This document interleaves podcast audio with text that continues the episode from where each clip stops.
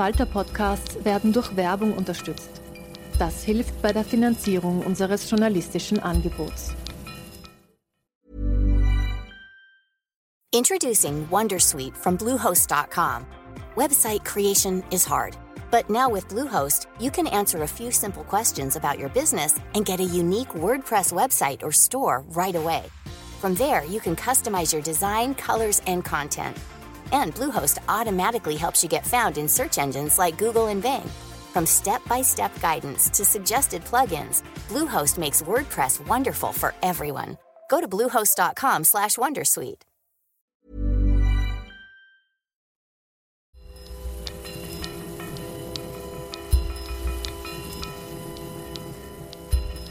Herzlich willkommen, liebe Zuhörerinnen und Zuhörer, bei der 89. Folge von Schäuber fragt nach. Was ist eine selbsterfüllende Prophezeiung? Zum Beispiel, wenn Christian Pilnacek bei einem heimlich mitgeschnittenen Gespräch sagt, der Kleibmüller sagt immer, wenn der Pilnacek auspackt, haben wir ein Problem. Nun hat die ÖVP Kleubmüllers tatsächlich ein Problem und kann sich nur mit dem Gedanken trösten, dass sie noch sehr viel mehr Probleme hätte, wenn Pilnacek so richtig ausgepackt hätte und nicht nur die ÖVP-Geschichte vom Justiz- und Medienopfer Pilnacek konterkariert hätte, indem er sich selber als Opfer von ÖVP-Dauerinterventionen dargestellt hat. Der Überraschungswert seiner Enthüllungen ist ohnehin überschaubar und erinnert an einen Fußballer, der erzählt, sein Trainer hätte bei ihm interveniert, ob er nicht öfter ins Tor schießen könne. Die Frage ist, ob es bei Pilnacek mehr als nur einen Trainer gab. Dazu sagt der ehemalige Sektionschef auf dem Mitschnitt, mir haben sie immer gesagt, ich bin eigentlich ein Blauer. Das wäre ein interessantes Thema für die von Alma Sadic angekündigte Untersuchungskommission. Vielleicht lässt sich da auch klären, warum es unter Pilnacek keine Kontenöffnungen bei Gernot Rumpold gegeben hat und die Spur des Richtung FPÖ geflossenen Eurofighter-Schmiergeldes nicht verfolgt wurde. Oder warum Pilnacek die beschuldigten Einvernahme von Herbert Kickel im Korruptionsskandal um dessen Agentur Ideenschmiede verhindert hat. All das zu klären wäre nicht nur historisch wertvoll, sondern im Interesse des allgemeinen Vertrauens in den Rechtsstaat von hoher Wichtigkeit. Ich halte die Daumen. Mich würde auch interessieren, was Christian Pilnacek in der Nacht seines Ablebens ausgerechnet in der ungarischen Botschaft gemacht hat. Gerade was die Justiz betrifft, ist die Lage in Ungarn besonders unerfreulich. Rechtssystem und Verwaltung wurden von Orban und seinen Handlangern derartig massiv unterwandert, dass es mitunter bereits ins Groteske kippt. Das möchte ich mit einer ziemlich fassungslos machenden Geschichte illustrieren. Fünf Milliarden Euro sind eine Summe, deren Diebstahl wohl niemanden kalt lässt. Nicht einmal die Europäische Union kann sich hier in Gelassenheit üben, handelt es sich bei dem Betrag doch um den jährlichen Betrug mit EU-Fördergeldern, der in den Mitgliedstaaten begangen wird. Laura Kövesi, Leiterin der Europäischen Staatsanwaltschaft, hat sich deshalb mit einer vielbeachteten Kritik zu Wort gemeldet. In der bezeichnet sie die EU-Betrugsbekämpfungsbehörde Olaf als Hund der weder bellen noch beißen kann. Besagter Hund reagierte sogleich mit mitleiderregenden Winseln und dem Hinweis auf die zahlreichen ihm aufgezwungenen Maulkörbe. So ginge die Unterstützung durch die Justiz in den betroffenen Mitgliedsländern bei von Olaf eingeleiteten Korruptionsermittlungen oftmals mehr in Richtung Sabotage. Häufig wurden Täter seitens der Justizbehörden sogar vorgewarnt, was ihnen die Gelegenheit gibt, Beweise und belastendes Material noch vor Beginn der Ermittlungen aus der Welt zu schaffen. Die vielleicht skurrilste Blüte präventiver Beweismittelvernichtung stammt wenig überraschend aus dem Land, das seit einem halben Jahr auch offiziell jenen Titel trägt, auf den es so lange hingearbeitet hat, das laut Korruptionsranking von Transparency International korrupteste Land der EU. Ungarn. Mit der Errichtung einer Kleptokratur und der Etablierung von Clankriminalität in seinem engsten Umfeld hat Viktor Orban über viele Jahre gezeigt, dass ihm der Missbrauch von EU-Fördergeldern nicht nur ein persönliches, sondern auch ein gesamteuropäisches Anliegen ist. In seinen steten Bemühungen gelang es ihm unter anderem, EU-Fördermittel für die Errichtung von Baumwipfelpfaden in Ungarn zu generieren. Diese Förderungen gingen zumeist direkt an Orbans Parteikollegen. Fidesz-Bürgermeister, deren persönlicher Gewinn unzweifelhafter vorlag als die Schaffung einer neuen touristischen Attraktion. Doch einer von ihnen hat den Chutzpebogen dabei mehr als nur überspannt. Michai Philemon, seit 2019 Bürgermeister von Nirmaton-Fall war, schaffte das Kunststück, die Förderung bereits vor Fertigstellung des Naturlehrpfades zu verbrauchen.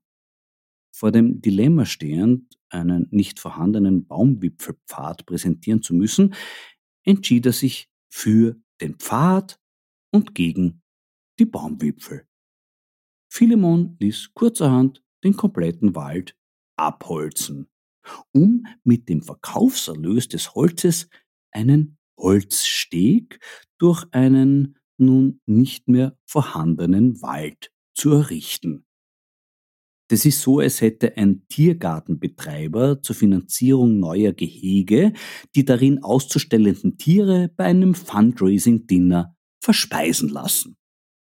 Der nun sinnbefreit in der gerodeten Landschaft stehende Holzsteg weist bereits nach wenigen Monaten massive Risse und Baumängel auf, was ihn aber für eine mögliche Neunutzung empfehlen würde. Sollte die EU Fördermittel für die Errichtung von Korruptionslehrpfaden in Aussicht stellen, würde es nicht überraschen, wenn Familie und Freunde von Viktor Orban sich mit verstärktem Engagement der Entwicklung neuer touristischer Attraktionen widmen könnten, die völlig zu Recht das Prädikat autochton ungarisch tragen würden. Und wer weiß, vielleicht wird die Errichtung von Korruptionslehrpfaden auch in anderen Ländern ein Thema. Was Österreich betrifft, würde ich zum Beispiel einen Seerundwanderweg empfehlen, nämlich rund um den Folienteich in Grafenwörth, auch bekannt als Dubai vom Weinviertel. Da gelang ja dem Bürgermeister Alfred Riedl 2019 ein aufsehenerregender Deal, indem er einer Projektentwicklungsfirma vier Parzellen mit Äckern, Wiesen und Pappelwäldern in seinem Heimatort um 1,5 Millionen Euro verkauft hat. Die Grundstücke hatte er selber in den Jahren davor gekauft, geerbt und ersteigert. Vor dem Weiterverkauf wurden sie noch rasch in Bauland umgewidmet, wodurch Riedl eine Million Euro Gewinn für sich verbuchen durfte. Wobei den gerade verwendeten Begriff aufsehenerregend muss ich gleich wieder relativieren. Zwei Jahre später haben Profil und Kronenzeitung von diesen dreisten Geschäften Riedels berichtet. Konsequenzen hatte das damals aber keine. Heuer im Sommer habe ich dann die Geschichte wiederentdeckt und in einer Kolumne im Standard darüber geschrieben. Anlass für mich war, dass gerade das neue Bodenschutzgesetz der Bundesregierung krachend gescheitert war, und zwar ganz besonders am Widerstand des Präsidenten des österreichischen Gemeindebundes, Alfred Riedl, der sinngemäß erklärt hat, wie viel Boden im Land verbraucht wird, entscheiden die Bürgermeister und sonst niemand. Ende der Debatte. Da ist mir eingefallen, Moment, da war doch was in seiner Heimatgemeinde. Der Mann weiß, wovon er spricht. Bodenschutzregelungen stellen für den eine Art Geschäftsstörung dar. Dankenswerterweise haben daraufhin ein paar andere Medien sich genauer angeschaut, was Herr Riedl als Bürgermeister sonst noch so treibt und haben dabei viel Erstaunliches zutage gebracht, über das ich an dieser Stelle noch ausführlicher berichten werde. Ich habe aber noch was entdeckt, das ich vom Symbolwert für das Phänomen Bodenversiegelung absolut perfekt passend finde. Nämlich die Berechnung der Umweltzerstörung durch Bodenfraß erfolgt ja meistens in der Maßeinheit von Fußballfeldern. 18 Fußballfelder werden in Österreich derzeit pro Tag verbraucht. Und da passt es sehr gut dazu, dass Alfred Riedels Gemeinde Grafenwörth nicht bloß einen gewöhnlichen Fußballplatz hat, sondern ein Stadion. Es heißt Alfred Riedel Stadion und ist nicht nach dem vor drei Jahren verstorbenen ehemaligen ÖFB-Teamspieler und Trainer benannt, sondern tatsächlich nach dem lokalen Bodenfraßkaiser. Vielleicht könnten wir ja in Zukunft, wenn wir über den weiterhin ungebremsten Wahnsinn des Bodenverlustes klagen, die zur Veranschaulichung zitierten 18 Fußballfelder pro Tag in einer neuen Maßeinheit angeben, nämlich in Alfred Riedel Stadien. Und nachdem Stadion ja auch ein antikes Längenmaß ist, könnte man natürlich auch die Länge eines Korruptionslehrpfades um das Dubai im Weinviertel im Maß von Alfred Riedel Stadien berechnen. Die Wahl eines passenden Namens ist auch beim Wein eine eigene Wissenschaft. Besonders bei Weinen aus Deutschland macht man da manchmal wirklich verblüffende Entdeckungen. Ich habe heute einen Riesling 2021 von der Pfalz im Glas mit dem beeindruckenden Namen Wachenheimer Gerümpel. Davon sollte man sich aber nicht abschrecken lassen. Mit Gerümpel ist eine traditionelle Lage gemeint, wo große Gewächse herkommen. Das hier aus dem Weindepot Neutz von Georg Moosbacher ist ein gelungenes Exemplar. Da will man gleich ein zweites Glas entrümpeln. Prost! Neben dem Errichten von Korruptionslehrpfaden gibt es noch eine weitere Möglichkeit, wie man auf die auch im europäischen Vergleich gigantische Bodenversiegelung in Österreich reagieren könnte. Man könnte versuchen, endlich was dagegen zu tun. Mein heutiger Gesprächsgast versucht das tatsächlich. Es ist der Vizekanzler der Republik Österreich, Werner Kogler. Grüß dich, Werner. Schönen guten Tag. Es gab heuer im Frühjahr schon den Versuch, ein Bodenschutzgesetz zu beschließen. Dies ist daran gescheitert, dass Vertreter der Bundesländer dagegen waren, eine verbindliche Obergrenze für künftige Bodenversiegelung festzulegen. Dies wirkt ein bisschen wie ein Gesetz gegen Alkohol am Steuer, bei dem es keine Promillgrenze geben soll. Fühlt man sich da als Verhandler nicht auf den Arm genommen, wenn mit solchen Vorwänden ein Gesetz sabotiert wird? Naja, erstmal gar nicht. Ich darf äh, für mich äh, und für die Grünen in Anspruch nehmen, dass wir das Ganze überhaupt erst aufgezeigt haben, den Unsinn gestoppt haben äh, und in, ähm, in die, zumindest in den Erwartungsraum für was Besseres gebracht haben. Äh, aber der Hintergrund ist der, dass es eigentlich hier um eine sogenannte Strategie ging, die halt akkordiert werden sollte, weil es gibt wenig Möglichkeiten für Bodenschutzgesetz auf Bundesebene. Warum das? Weil äh, die Raumordnung und ähnliche äh, Gesetze, die hier gebraucht werden, äh, fast ausschließlich in der, in der unmittelbaren und fast alleinigen Kompetenz der Bundesländer liegen. Das heißt, wir haben ja sowieso ein Match Bundesregierung und da wieder natürlich die grüne Fraktion stärker gegenüber den Bundesländern, die sich hier auch nicht alle gleich verhalten und gleich benehmen. Aber das ist mal die Grundaufstellung. Und was tatsächlich gestoppt wurde äh, im späten Frühjahr war äh, ein Papier, das eigentlich äh, die gemeinsamen Ziele, die dann für alle gelten sollten, äh, verbindlich gemacht werden. Genau das ist der Punkt. Natürlich kann man was ausmachen, wo die Länder sich selbst binden und wir so einen Vertrag herbeiverhandeln. Das ist ja mein Interesse nach wie vor. Jetzt ist das Problem weniger in der Bundesregierung gar nicht eigentlich, weil im Regierungsprogramm steht schon, und äh, auch mit dem Landwirtschaftsminister, der vor allem mit zuständig ist, vereinbart, dass wir diese mittlerweile zur Bekanntheit gelangten 2,5 Hektar pro Tag Flächenverbrauch, so steht es auch wortwörtlich in unserer Vereinbarung, ähm, verbindlich kriegen sollen. Verbindlich und nicht irgendwie, äh, wie es äh, irgendwas und wie wir es dem Beispiel vorher entsprochen hätte. Ähm, und äh, dazu brauchen wir eben die Ländergesetze. Äh, das ist das Einzige, was ich da äh, so anzumerken hätte. Ansonsten ist das Beispiel hoch hochplausibel. Und es wird eben darum gehen, den, den neuen Flächenverbrauch äh, runterzubringen und parallel und in der Folge, auch daran arbeiten wir jedenfalls schon, ähm, Entsiegelungen auch voranzutreiben und die Ortskerne zu stärken, damit es alles auch in diese Richtung geht. Äh, und dazu kann man sehr viel Verbindliches den Ländern abverlangen und da sind wir wirklich dahinter und und wir werden auch nicht irgendwas, ähm, irgendwas verabschieden, was dann ein Ladifari ist, wie man so schön sagt, sondern da das Match mit den Bundesländern dann halt in aller Öffentlichkeit suchen, führen und weiterziehen. Ist nicht das Kernproblem beim Bodenschutz, dass jede neue Regelung einen Machtverlust für Landes- und Gemeindepolitiker darstellt? Ja, könnte man meinen, wenn man äh, das alte Denken, die alte Philosophie und das immer noch neuen Betonierens vor Augen hat,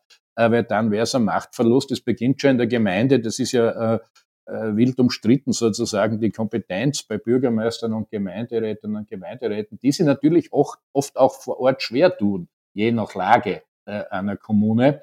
Äh, und die Bundesländer sind aber deshalb gefordert äh, äh, und in dreifacher Hinsicht eigentlich jetzt. Äh, jetzt ist es noch besser, glaube ich, zum Explizieren, weil erstens haben sie sowieso die Aufsicht über die Gemeinden ganz generell, nicht die Bundesregierung, äh, nicht der Nationalrat.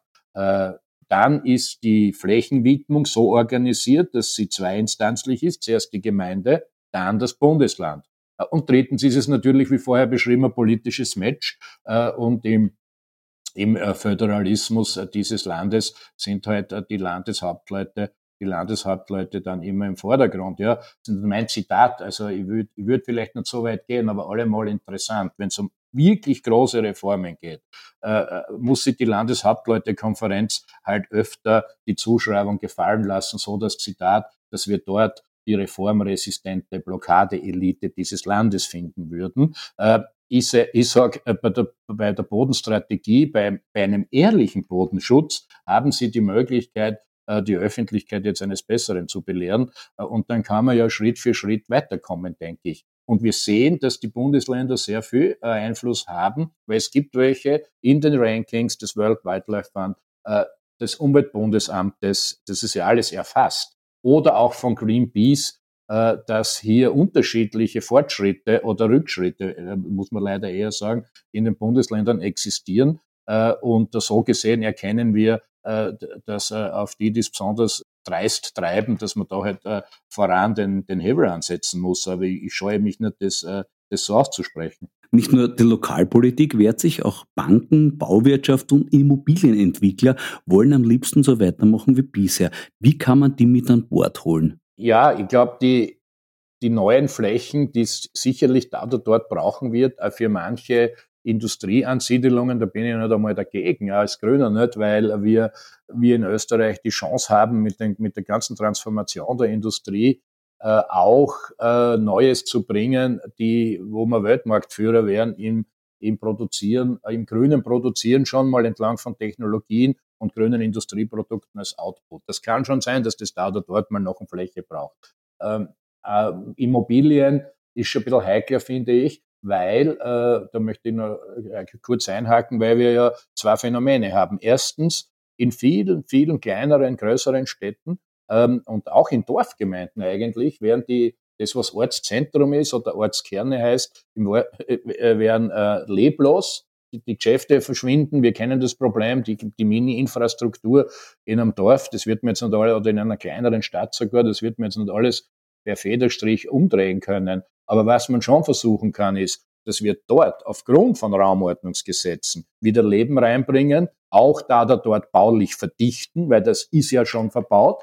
Äh, und äh, da muss man halt dann auch äh, so korrekt sein und sagen, okay, da steht dann halt nicht ein kleines Häuschen nur leer herum, da wird ein größeres Häuschen drauf gebaut oder drüber gebaut und dann gibt's dort wieder mehr Wohneinheiten oder auch für kleinere oder größere Geschäftemöglichkeiten. Aber wir sind wieder im Ortskern drinnen, die brauchten das eh. Und damit kann man gleichzeitig und verbindlich und wie ich meine, zwingend einschränken, den völligen Wildwuchs am Rand der kleinen Städte und der Dörfer, wo ja immer mehr Grünland oder, ich sage es jetzt nicht äh, technisch im Sinn der Raumordnungsgesetze, sondern einfach Felder, Äcker, Wiesen und Wälder äh, einplaniert werden. Das ist ja das, das ist ja das Hauptproblem. Und wir haben uns ja für, für den Durchschnitt von Österreich das ausgerechnet und die, die Hagelversicherung im Übrigen, die hier federführend vorne kämpft, weil die wissen, was guter Bodenwert ist, dass wir in Österreich, wenn wir das sofort schreiben, in drei, vier Generationen überhaupt keine Fläche mehr hätten, um selber Gemüse, Getreide, ja vielleicht nur irgendwo ein paar Erdäpfel anzubauen.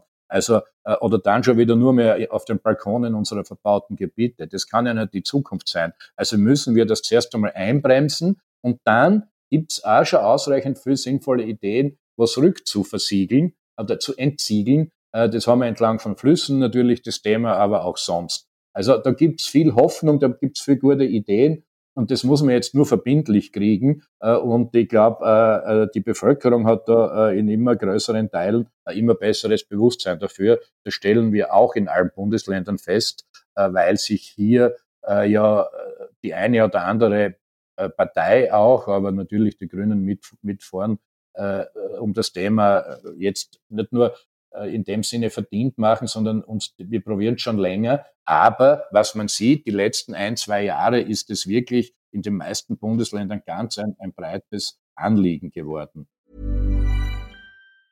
Hey, I'm Ryan Reynolds. Recently, I asked Mint Mobile's legal team if big wireless companies are allowed to raise prices due to inflation. They said yes. And then when I asked if raising prices technically violates those onerous two-year contracts, they said, "What the f*** are you talking about? You insane Hollywood ass."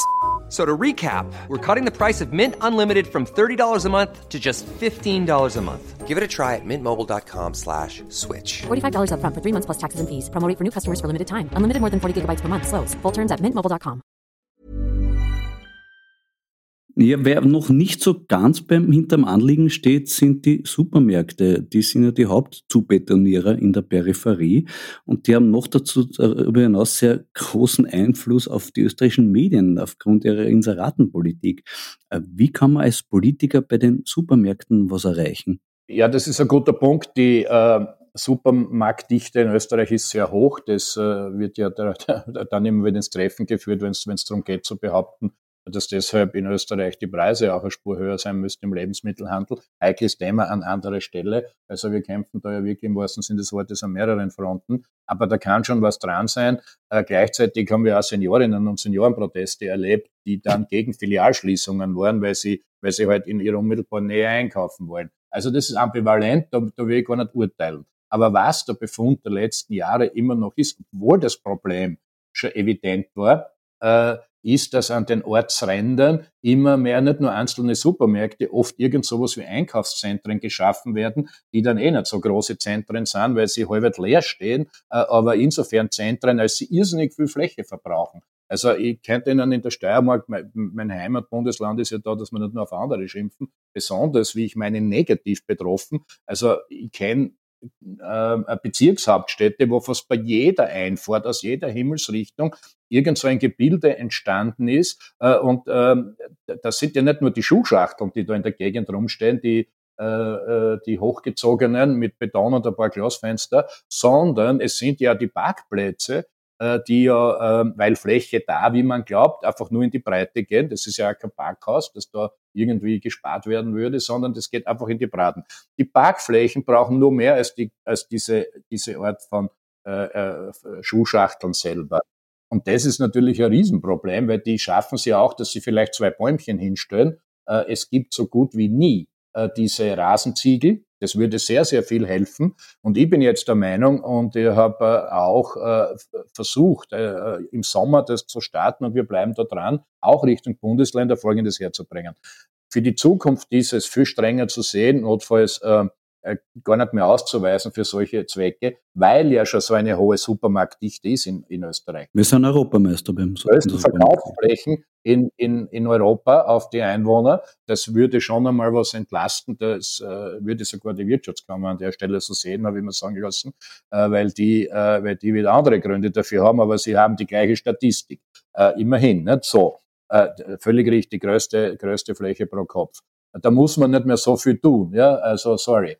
Aber äh, man kann auch, und auf darauf läuft es jetzt raus, sicherlich auch wieder zunächst mit Förderunterstützung. Da habe ich mich ja schon rausgelehnt, dass wir versuchen würden, im Bundesbudget auch was mit aufzutreiben, obwohl, wie gesagt, Länderkompetenz, nämlich die bestehenden riesigen Parkflächen, von denen wir gerade gesprochen haben, äh, so weit nützlich zu machen, dass sie entweder dann wenigstens diese Rasenziegel kriegen, weil dann kann, das Hauptproblem ist ja, in, in, rund um die Orte und in den Orten, die nicht, das nicht versickern von Wasser momentan bei der Hochwasserproblematik. Das kompliziert ja die, die ähm, äh, Schäden durch, die, durch die Klimakrise, äh, aber das ist ja nur ein Aspekt. Äh, oder, was mir noch besser gefällt, ehrlicherweise, und darauf die Förderungen hinzudrehen, um zukünftig die Vorschriften, das heißt verbindlich zu kriegen. Nämlich, dass äh, in der Dachetage sozusagen von so einem Parkplatz einfach Photovoltaikanlagen drüber gebastelt werden. Das ist gar nicht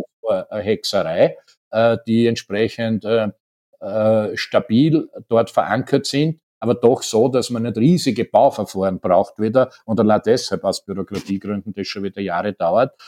Und dieses anzureizen, zunächst mit Förderungen, ich glaube, da werden die, die super Marktketten, äh, die ja äh, sehr auf ihr Image bedacht sind, vielleicht sogar gern dabei. Äh, und mit der Zeit und angekündigterweise auch innerhalb von wenigen Jahren das schrittweise zur Vorschrift zu machen. Weil in Zeiten des knappen Bodens, von dem reden wir ja jetzt die ganze Zeit, es nicht einsichtig ist, dass riesige Flächen nur für Autos einfach äh, asphaltiert in der Gegend herumgammeln. Also so. Und da kann man wirklich sehr viel tun. Das ist breit aufgesetzt. Und deshalb schlage ich ja diese Allianz für Bodenschutz beharrlich vor. Und ähm, ich sehe es ein bisschen ein völlig anderes Beispiel wie bei der Infofreiheit, ein Thema, das uns beide ja schon lange beschäftigt hat und die Abschaffung des Amtsgeheimnisses.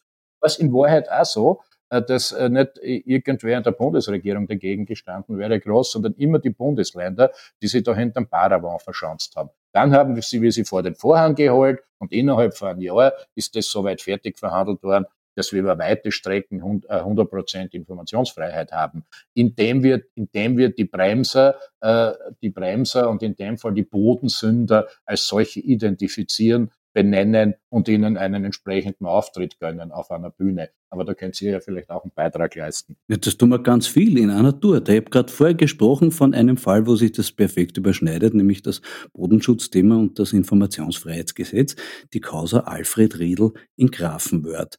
Ähm, da fällt mir nur aber dazu ein, wäre das nicht ein Argument dafür, dass das Informationsfreiheitsgesetz auch für Gemeinden unter 5000 Einwohner gilt? Ja, gilt es ja auch. Das ist nur ein Missverständnis.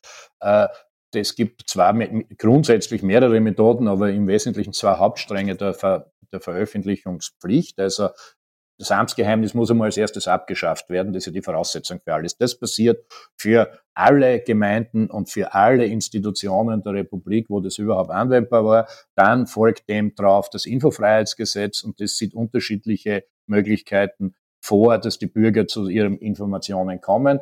Äh, in äh, zutreffend ist, dass für vorläufig jedenfalls einmal und am Staat, sonst hätte man das noch durchgekriegt, äh, für Gemeinden unter 5000 Einwohner die, die Informationsfreiheit so zu verwirklichen ist, dass alle Bürgerinnen und Bürger Anfragen stellen äh, können und darauf die Antworten kriegen. Das war ja eh immer die Grundidee. Es gibt ja nur ein Add-on und das gilt erst ab 5000 Einwohner, das auf diversen äh, Homepages und entsprechend gestaltenden Veröffentlichungsseiten äh, aktiv Informationen draufkommen. Was das alles beinhalten wird, wird erst ausgedüftelt. Das ist ja in anderen Ländern auch nicht so, äh, dass hier äh, alles und jedes umfasst ist. Also da sind wir schon vorne dabei in der Europäischen Liga. Meine Prognose ist, dass wenn Bürgerinnen und Bürger immer in eine ähnliche Frage, eine ähnliche Richtung fragen, dass die Gemeinden selber Interesse daran haben werden, dieses, und das können sie ja auch, äh, von sich aus auf diese Infoplattformen zu stellen, die entsprechenden Informationen, weil das innerhalb von einem Jahr wird sich das auszustellen, weniger Arbeit macht als das andere.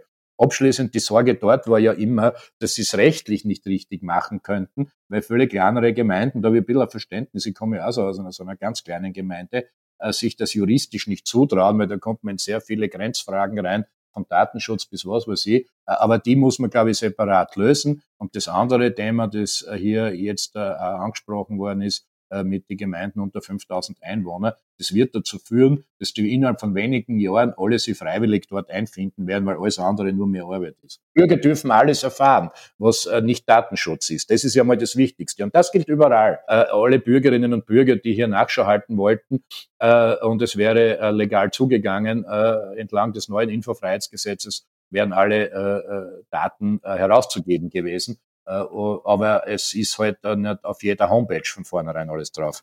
Äh, beim Thema Umwidmungen von Grünland kommen die beiden Kernkompetenzen der Grünen zusammen, Umweltschutz und Korruptionsbekämpfung.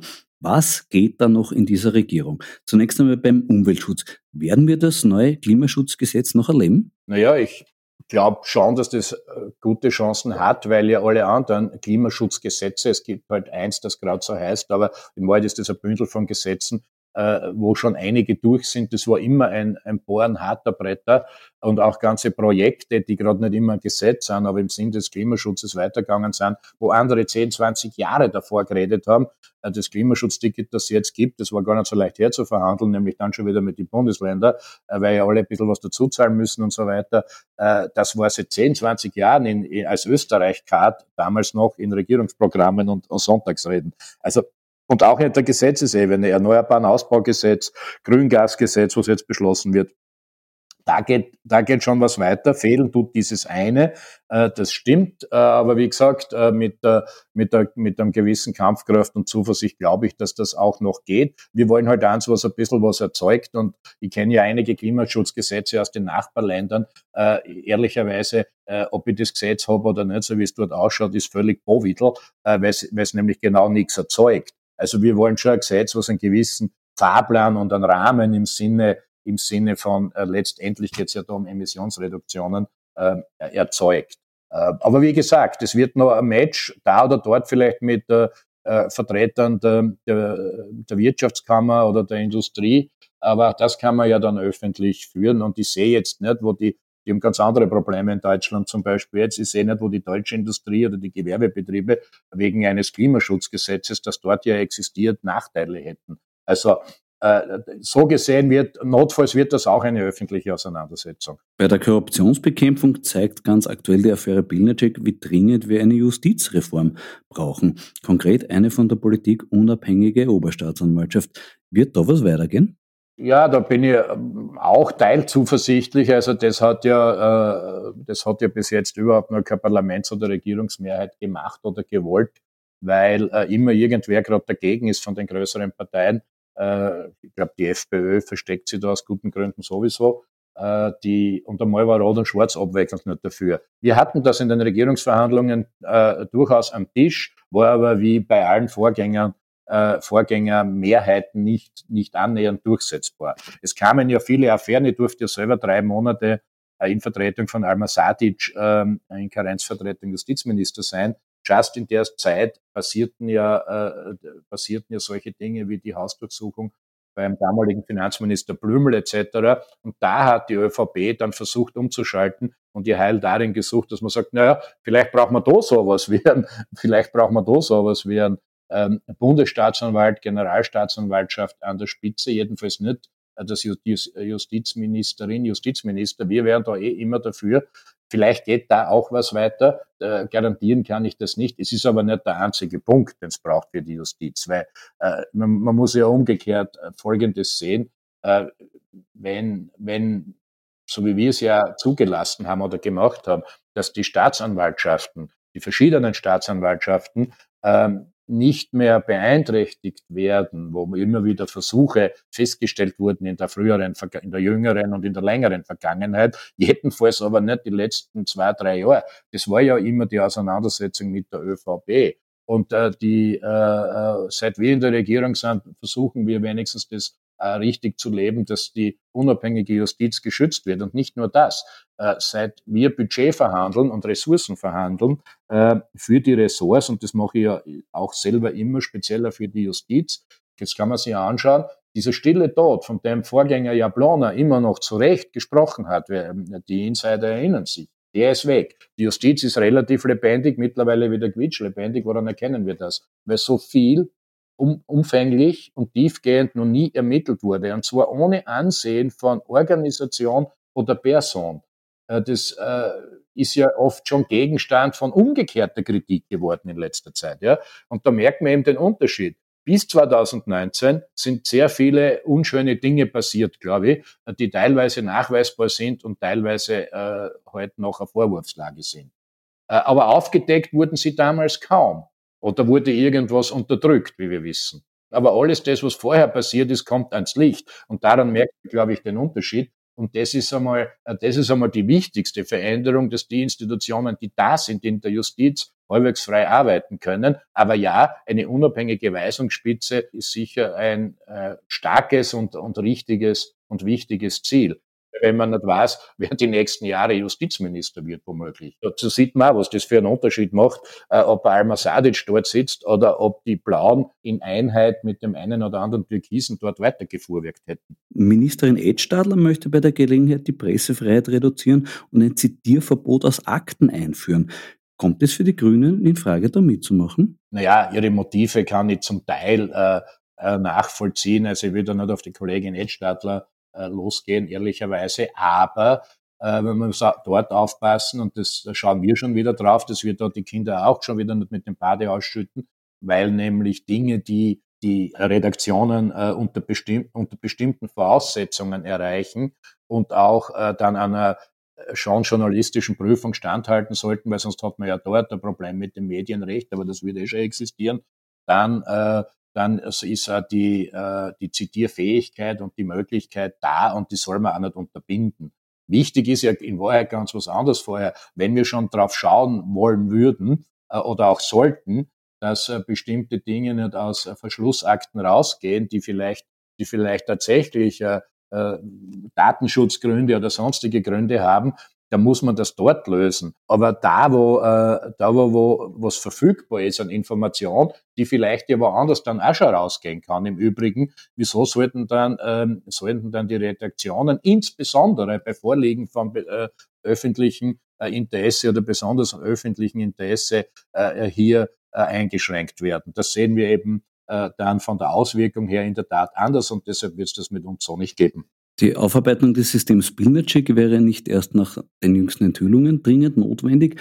Alma Sadic hat eine Untersuchungskommission angekündigt. Was dürfen wir uns da erhoffen? Naja, das ist eine, äh, eine bestimmte Kommissionskonstruktion, die kann schon Zähne kriegen. Das wird gerade eben vorbereitet. Ich mische mich da nicht unmittelbar ein, aber natürlich äh, haben wir uns als Regierungskollegen das berichten lassen. Äh, es gibt ja verschiedene Anlässe, wo sowas passiert ist, nicht so häufig, aber ich erinnere an den Terroranschlag, an den tragischen, der ja am 2. November 2020 passiert ist. Und in unmittelbarer Folge wird damals, weil es ja Vorwürfe auch gegenüber, die, gegenüber den, den sogenannten Diensten gab und auch das Innenministerium und möglicherweise bestimmte Schnittstellenprobleme schon im Raum standen, auch mit anderen Ministerien der Justiz selbst, wurde eine Kommission eingerichtet nach ähnlichem Muster, die dann äh, mit der, an der Spitze mit der Frau Zerves hier durchaus relevante äh, Ergebnisse herausgebracht hat, die hier frei arbeiten konnte, aber natürlich nicht die Möglichkeiten hat, wie, ein, wie eine Staatsanwältin oder ein Staatsanwalt. Aber trotzdem eine gute Sache. Und ich glaube, es geht da darum, die Zeit zurück zu beleuchten, um die es geht.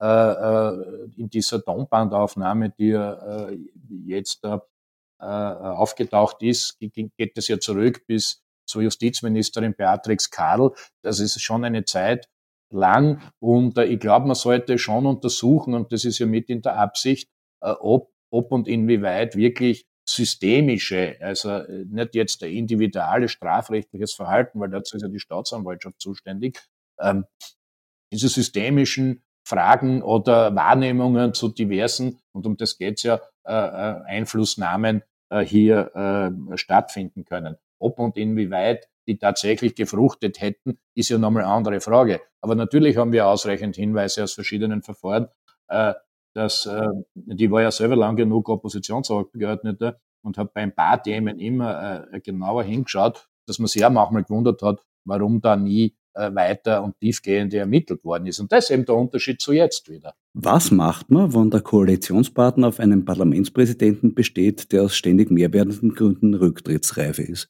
Naja, die, äh, die Meinung oder Haltung, äh, die wir hier zum Ausdruck bringen und eh alle Grünen, äh, ist, äh, ist schon gesagt, ich wiederhole es auch gern, dass wir an seiner Stelle äh, den Weg frei äh, gemacht hätten, früher schon, früher schon, äh, nicht erst nur wegen diesem Tonband. Äh, wir würden diese Zitate auch finden, ich habe ja auch schon mal gebraucht.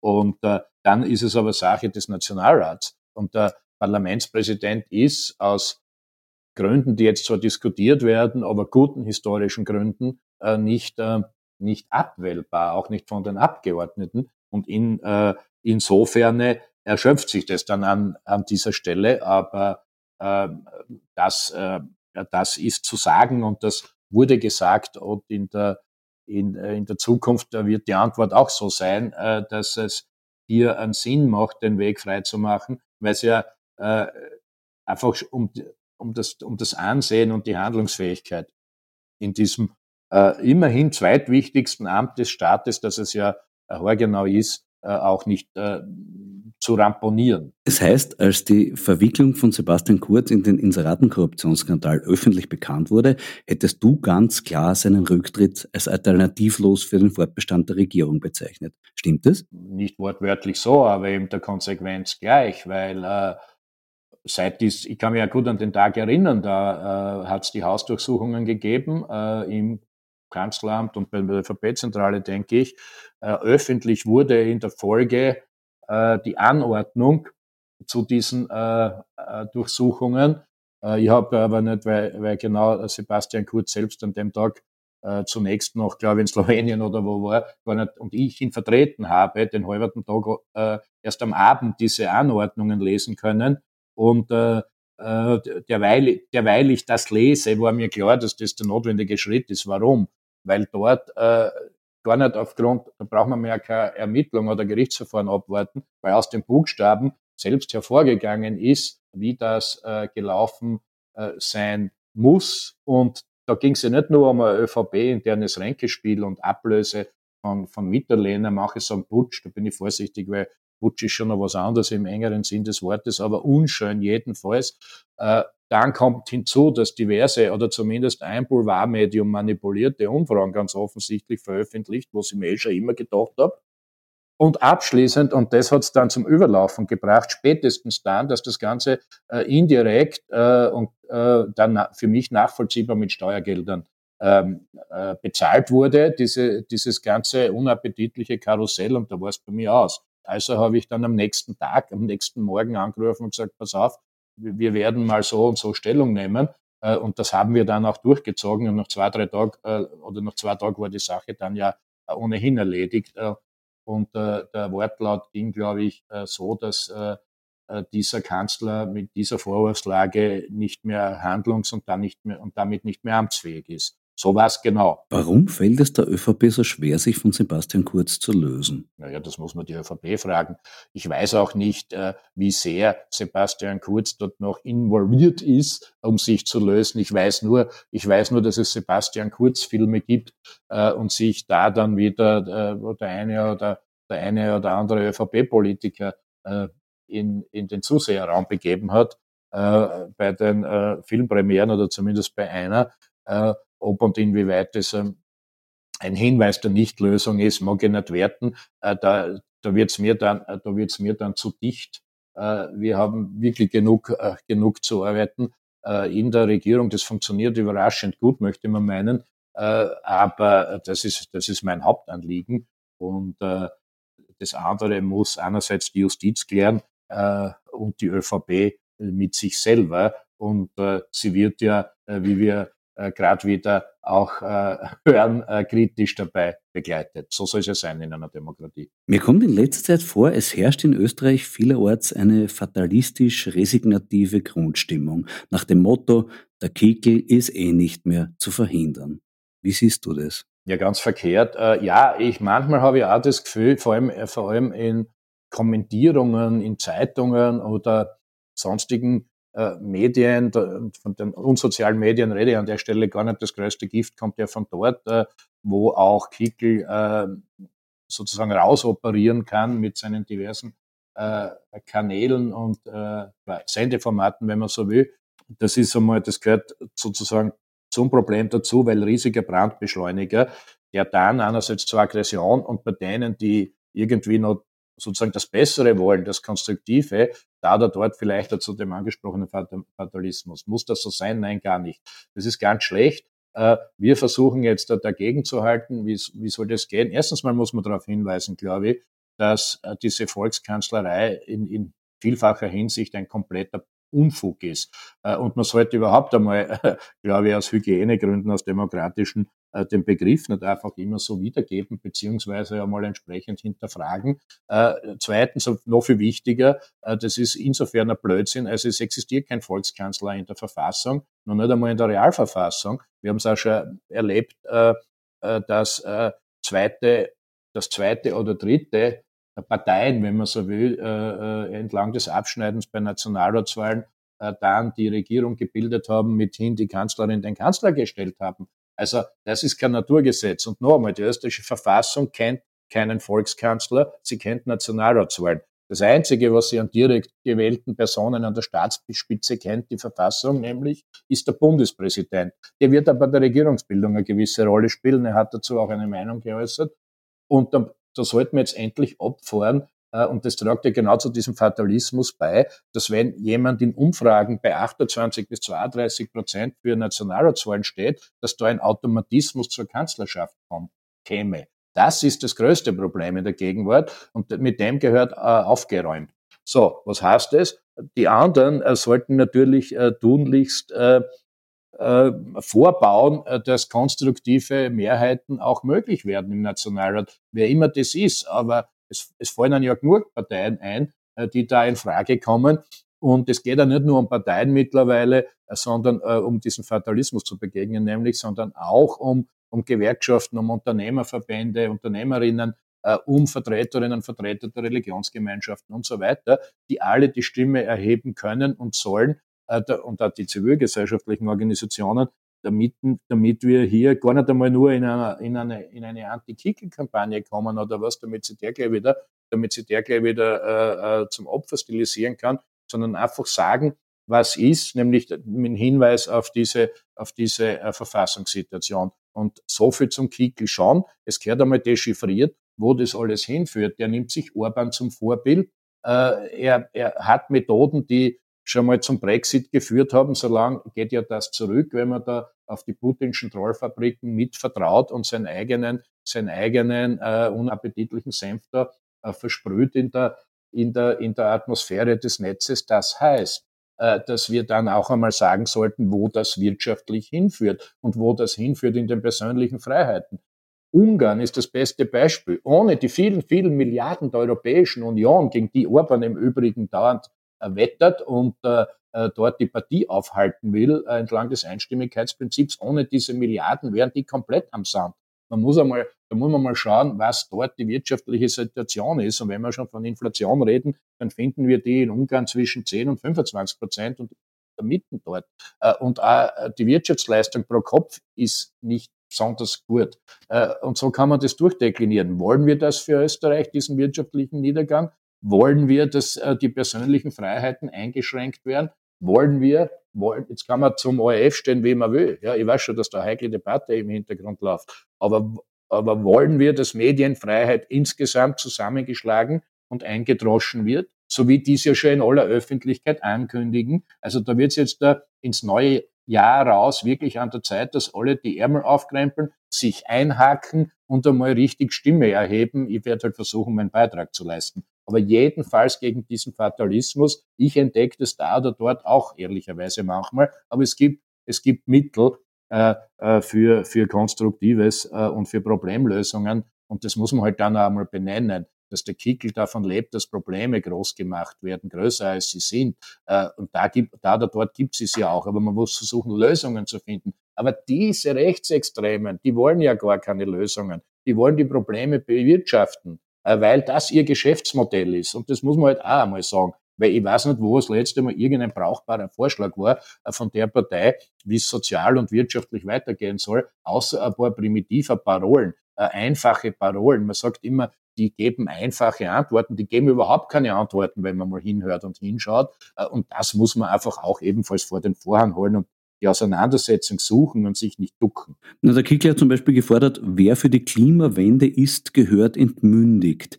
Ist das wirklich mehrheitsfähig in Österreich? Das weiß ich nicht. Ich verstehe das auch gar nicht sprachlich ganz, muss ich ehrlicherweise sagen. Aber ich weiß schon, wo die dorthin wollen. Äh, die, äh, das passt ja eh, äh, dass diejenigen, die die Existenz von Corona und der Pandemie geleugnet haben, anschließend mit den Putin-Freunden fusioniert haben äh, im Netz und überhaupt äh, äh, und jetzt weiter sich da beim Klimawandel leugnen äh, betätigen und sich selbst im Kreis herum bestätigen. Wir werden diese Aggression äh, gegenüber äh, Klimaschützern jedenfalls und Schützerinnen nicht akzeptieren. Und was er damit meint, weiß ich nicht. Ich weiß nur, dass die schnurstracks dabei sind, wieder zu echten Klimawandelleugnern äh, zu werden. Und das war früher schon ein bisschen ein Problem mit den Blauen und jetzt wird es halt noch stärker. Aber sie spielen ja verlässlich auf der falschen Seite, wenn man zumindest einen gewissen ethischen Kompass anlegt. Für Kinder und Enkelkinder oder für das, was völkerrechtlich geht oder nicht. Ich meine, sich äh, hinter Putin zu stellen bei diesem völkerrechtswidrigen, brutalen Angriffskrieg mit Massenmord, Massenvergewaltigung, Kinderverschleppung, das soll er einmal genau erklären, ja, und da darf man ihn halt nicht auslassen. Und diese Auseinandersetzung sollten wir suchen, finden und führen. Du hast vorhin erwähnt, die steigende Aggressivität der politischen Diskussionen in den sozialen Medien. Wie gehst du damit um? Das ist in der Tat eine schwierige Frage, weil äh, es kommt immer mehr aus dem, äh, aus dem Gully rausgespült, muss man sagen. Äh, wir, ich sehe zwei Dinge. Erstens mal die sozialen Netzwerke da oder dort auch positiv zu nutzen für, für alle. Äh, das ist ja einer der Naturgesetz, dass es nur so sein muss. Aber momentan sind Mechanismen implementiert, dass genau die Aggression, die Destrukt, die, das Destruktive äh, das Zerstörerische dort immer wieder äh, auch aufgrund von Mechanismen und Algorithmen nach oben gespült wird. Äh, da muss man gegen vorgehen und das geht auch gegen bestimmte Plattformen, zumindest ab nächsten Jahr. Ich, doch, glaube ich, mit, mit einer gewissen Kraft, die bis jetzt ja fehlt, fehlen musste. Warum? Weil nur die Europäische Union als Gebilde hier gegen diese, diese Plattformbetreiber wirklich ausrichten kann. Und äh, mit den neuen EU-Regeln und Gesetzen, äh, die dann ab Jänner, Februar die volle Wirksamkeit entfalten. Ich war gerade in Brüssel zwei Tage, wo dieses Thema auch besprochen wurde, äh, äh, wie hier Hate Speech bekämpft wird und so weiter, dass da Fortschritte zu erwarten sind. Also das ist das eine. Da muss man dagegen vorgehen, so weit wie möglich. Und äh, wir, von, wir in Österreich stellen uns da voll auf diese Seite und sind da im Fertigwerden mit allen Einrichtungen, die es hier zur europäischen äh, Unterstützung braucht in Österreich. Weil wir gesehen haben, dass wir zwar ein halbwegs gutes Hass, Gesetz gegen Hass und Hetze haben im Netz, aber als Nationalstaat äh, du gar nicht alles kannst und darfst und selbst in dem Fall immer noch relativ beschränkt bist gegenüber die Macht dieser Plattformbetreiber. Das ist dieses. Und ansonsten muss man, glaube ich, auch im Individualfall vorgehen. Wir haben gesehen, welche Kampagnen in Deutschland laufen, auch gegen einzelne Personen. Wir erleben das auch äh, bei uns teilweise als Grüne und wir gehen da jetzt über, äh, die Dinge auch wieder äh, einzuklagen, sind da sehr erfolgreich und wir werden sicherlich im nächsten Jahr dann vorstellen, was hier alles passiert ist und was dann mit Zeitverzögerung und nach längerem Kampf aber doch untersagt wurde. Äh, aber es öffnet einen schon die Augen, äh, was da alles abgeht. Äh, und äh, ich, aus meiner Sicht ist halt das Hauptproblem, dass ne, die analoge Welt, also ihr, ihre Ethik, ihre Prinzipien in die digitale Welt bringt, äh, sondern dass es eher umgekehrt rum ist. Ja? Weil wir erleben ja, dass im Netz Dinge passieren, wenn du, wenn du das irgendwo in einem Interview sagen würdest, äh, äh, hast du was wie viel Strafverfahren am Hals und äh, zwar zu Recht. Im Netz geht das aber irgendwie vor Ort und das sollte eben zunehmend unterbunden werden.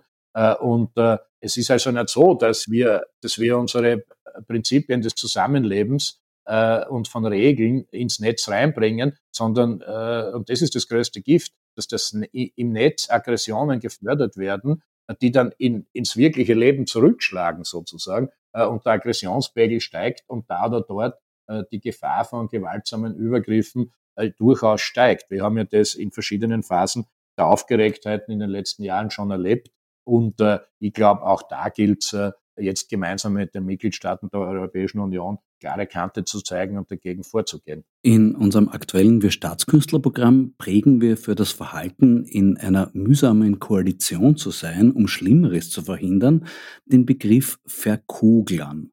Macht dir das noch Freude? Ja, erstens macht es mir Freude. Ich habe ja mit Freude im Übrigen äh, euer Programm äh, beobachtet äh, und, dieser, und, und verfolgt, gar nicht so lange her. Gratuliere nochmal. Was die, äh, was äh, den, diesen Begriff betrifft, muss ich schon sagen, ja, wir haben äh, es ist ja nicht nur so, dass die, die realpolitische Welt immer wieder Kompromisse verlangt. Das ist ja sowieso klar, das haben wir ja von Anfang weg gesagt. Und dass, je, dass die, die, die Denunziation des Kompromisses das Ende unserer, unserer Vorstellung von parlamentarischer Demokratie sind, weil es da immer Kompromisse geben wird müssen. Die wirkliche ethische Frage, wenn man eine will, ist ja eher die, gibt es Bereiche, wo, wo in den letzten Jahren massiv was schlechter worden ist äh, und sonst nichts weitergegangen, oder ist es umgekehrt, es ist fast nirgendwo was schlechter worden, sondern überall besser und in ein paar Dinge ganz, ganz viel gelungen ist, wie ich meine, sehr wohl eben beim, ähm, beim, äh, beim Schützen der Justiz. Stellen wir uns das umgekehrt vor. Das ist nicht eine Frage von Kompromissen. Das ist ja wirklich sehr, sehr viel weitergegangen. Und äh, auch im letztlich äh, um Klimaschutz und Wirtschaft unter den Hut zu bringen, aber auch in der sozialen Absicherung. Wenn ich mir denke, man muss mal schauen, wie die, die Mindestpensionistinnen und Pensionisten in ganz Europa behandelt worden sind und in Österreich immer deutlich über der Inflation, das war wichtig genug in diesen Zeiten, abgeschlossen haben. Äh, und äh, ich glaube, so können wir in Umwelt, Wirtschaft, Sozialem und vor allem äh, im Kampf um Demokratie, Rechtsstaatlichkeit und unabhängige Justiz große Fortschritte verbuchen. Dass da immer wieder Kompromisse auch dabei sind, ist ja logisch. Hauptsache, es geht überall in die richtige Richtung. Und deshalb finde ich, dass man diesen Begriff irgendwie anders, anders aufladen sollte, nämlich so, wie ich jetzt gesagt habe. Aber es passt wahrscheinlich nicht mehr so super in euer Programm. Vielleicht können wir da mal einen, einen Wettbewerb starten, der Begriffe. Natürlich, zum Thema Verkogeln bist du natürlich auch der erste Fachmann. Wo siehst du dich in Zukunft? Naja, wir haben jetzt noch zehn Monate äh, intensives äh, Regierungsarbeiten. Es sind noch einige Punkte offen, äh, wie vorher jetzt in dem Gespräch schon rausgekommen ist. Äh, wir haben, äh, was das klassische Politikverständnis betrifft, wieder zwei Wahlkämpfe. Europawahlen, da werde ich mich sehr engagieren, gerade aus all den Punkten heraus, die wir vorher hatten weil die dort, äh, weil die dort ja besonders aufschlagen. Ähm, und im Nationalratswahlkampf wird es darum gehen, dass wir einfach Mehrheiten organisieren, die äh, äh, tragfähiges äh, und konstruktives Weiterarbeiten in dieser Republik ermöglichen, wie vorher beschrieben. Und das ist dann eh schon ein Jahr hin. Äh, und jetzt muss ich schon gestehen, dass ich ja länger als ein halbes Jahr nie in der Lage war, für mich selber zu planen. Und äh, äh, nämlich äh, wirklich ohne Schmäh. Und das wäre eh schon ein langer Zeithorizont. Ja. Aber mal schauen. Es ist jedenfalls mal äh, sicherlich äh, ein Kampf weiterzuführen. Das, das ist das Einzige, was gewiss ist. Na, dann kann ich wie immer sagen, möge die Übung gelingen. Danke für das Gespräch. Danke auch. Das war die 89. Folge von Schäuber fragt nach. Sollten künftige Planer von Korruptionslehrpfaden den Einsatz von Audioguides überlegen, kann ich auf das Schäuber fragt nach Archiv auf Falter Radio verweisen. Da gibt es nach wie vor auch alle 88 Folgen davor zum Nachhören. Nächste Woche wird die Schriftstellerin Eva Menasse mein Gast sein. Für heute sage ich Danke fürs Zuhören. Bleiben Sie aufmerksam. Ihr Florian Schäuber.